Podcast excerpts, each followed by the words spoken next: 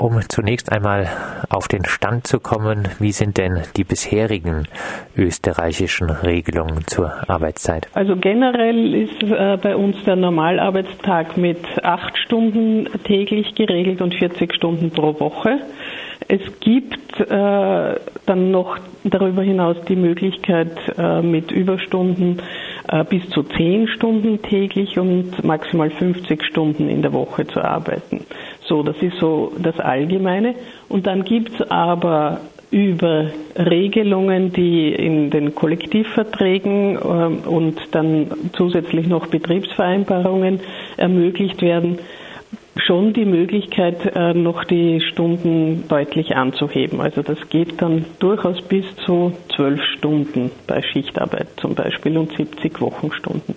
Voraussetzung ist dann aber immer, dass es dafür eine explizite Vereinbarung gibt heißt äh, zwölf äh, Stunden Tag, die Ermöglichung des zwölf Stunden Tags und die Ermöglichung von 60 äh, Arbeitsstunden pro Woche. Diese Vorschläge von ÖVP und FPÖ, die ja jetzt doch auch für einigen Wirbel gesorgt haben, eigentlich nichts Neues.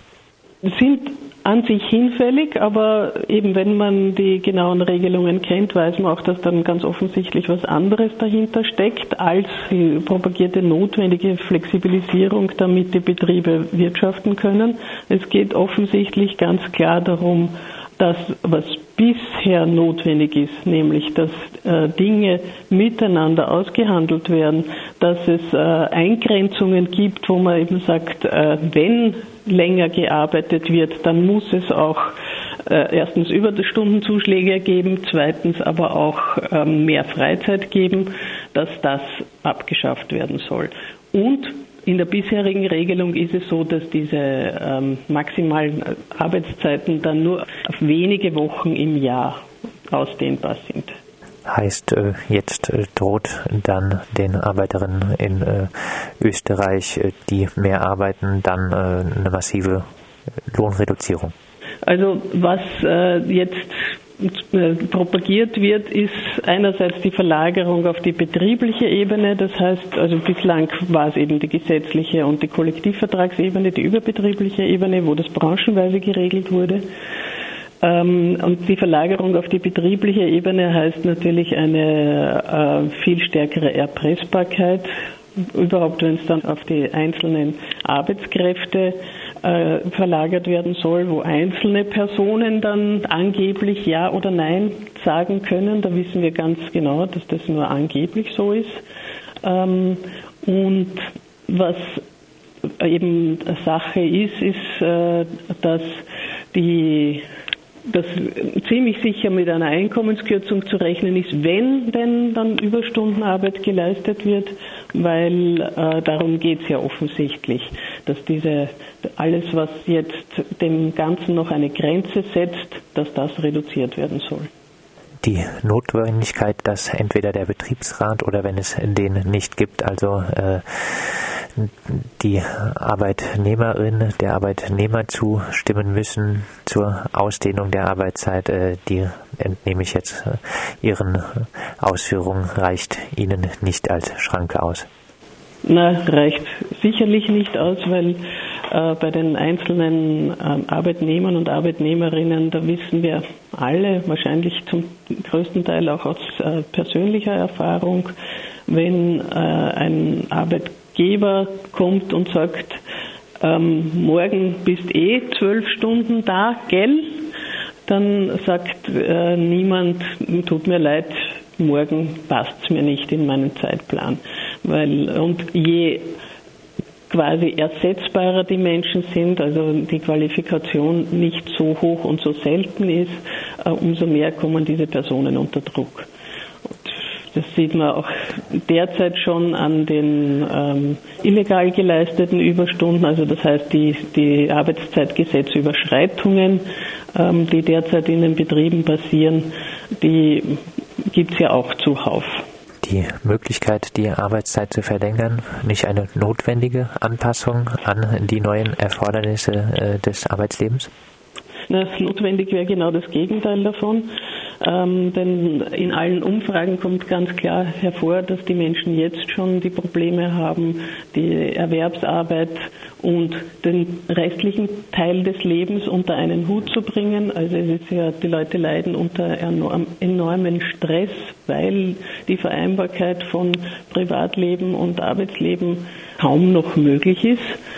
Wirtschaftlich steigt regelmäßig die Produktivität auch durch Automatisierung und gerade diese Automatisierung ähm, zeigt ja auch deutlich, dass dann menschliche Arbeitskraft äh, zurückgenommen werden könnte und gleichzeitig trotzdem derselbe Profit zu erwirtschaften wäre. Äh, das heißt, schon in der Vergangenheit die, ist die Produktivität immer auch durch Innovation gestiegen und in der Vergangenheit hat sich das niedergeschlagen, ähm, auch durch Arbeitszeitverkürzungen. Früher mal hat man ja länger gearbeitet ähm, und dann wurde immer wieder Arbeitszeitverkürzungen erkämpft und Lohnerhöhungen. Wird es äh, Widerstand gegen diese ÖVP-FPÖ-Pläne geben? Widerstand wird es jedenfalls geben. Ähm, denn das geht eben nicht an, dass wir jetzt äh, noch länger arbeiten sollen und das dann nicht mal entsprechend entlohnt werden soll, wo das noch dazu eben gesamtwirtschaftlich genau das Gegenteil ist von dem, was wir brauchen, auch äh, gesundheitlich äh, die Menschen schädigt und zwar nachhaltig schädigt. Ähm, und das heißt, wir werden uns das sicher nicht gefallen lassen. Ja, und das, da wird sicherlich äh, noch einiges äh, zu sehen sein in der Zukunft.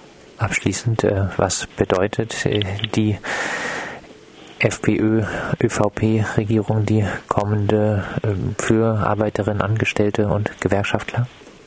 Also wir können äh, nur große Sorge haben. Also es ist äh, Schlechtestes zu erwarten. Es wurde ja auch schon angekündigt, dass bei uns die Umlage für die Arbeiterkammer, die ja die gesetzliche Interessensvertretung für die äh, Beschäftigten ist, gekürzt werden soll. Also das sind die Mitgliedsbeiträge. Das heißt äh, aber, dass insgesamt die äh, Interessensvertretung geschwächt wird, weil mit weniger Ressourcen kann natürlich weniger äh, gut ähm, die Arbeit gemacht werden.